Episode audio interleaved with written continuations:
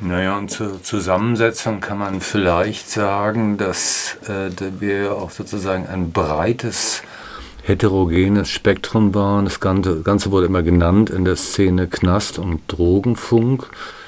und setzte sich so ein bisschen zusammen aus, äh, zum einen aus äh, Leuten, die tief in der Sozialarbeit, äh, wenn ich sagen verstrickt waren, sondern engagiert waren auf eine gute Art und Weise und am Gefängnissystem was ändern wollten, bis hin zu Leuten, die eine Haltung gehabt haben, die einfach heißt, das kapitalistische System ist sowas von Scheiße und gehört abgeschafft. Und in diesem, innerhalb dieses breiten Spektrums haben wir uns dann versucht, miteinander zu arrangieren. Also das Thema Gefängnis war damals Ende der 80er, Anfang der 90er sicherlich noch mal aktueller aus verschiedenen Gründen, äh, als es das heute ist und hat sich dann einfach im Laufe der 90er, glaube ich, reduziert. Wir sind ja sozusagen, wir haben ja Sendungen machen zu einer Zeit begonnen, als die, äh, wenn man sagte, die Gefangenen, und die Gefangenen waren nicht etwa die Gesamtheit aller Gefangenen, sondern mit den Gefangenen waren gemeint die politischen Gefangenen.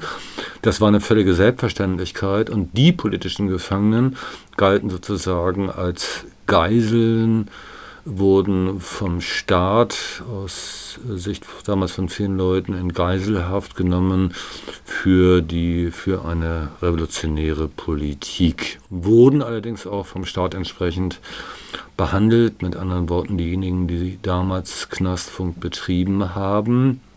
waren zunächst mal am Anfang immer in großer Sorge auch um Repression und da hat sich, sind wir eigentlich nur ein Spiegelbild dessen, was sich in der Gesellschaft oder auch innerhalb der Linken getan hat, nämlich dass sich die Akzente verschoben haben, dass es von, das, von dem ursprünglichen Konzept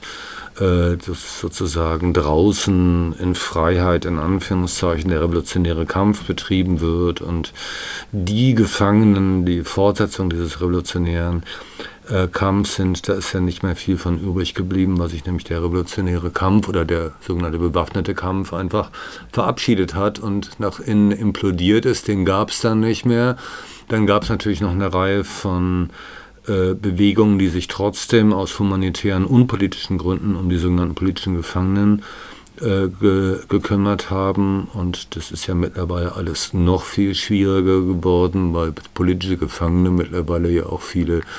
Gefangene aus der Faschoszene sind, von denen wir im Knast, mit denen wir nun wirklich gar nichts zu tun haben wollen.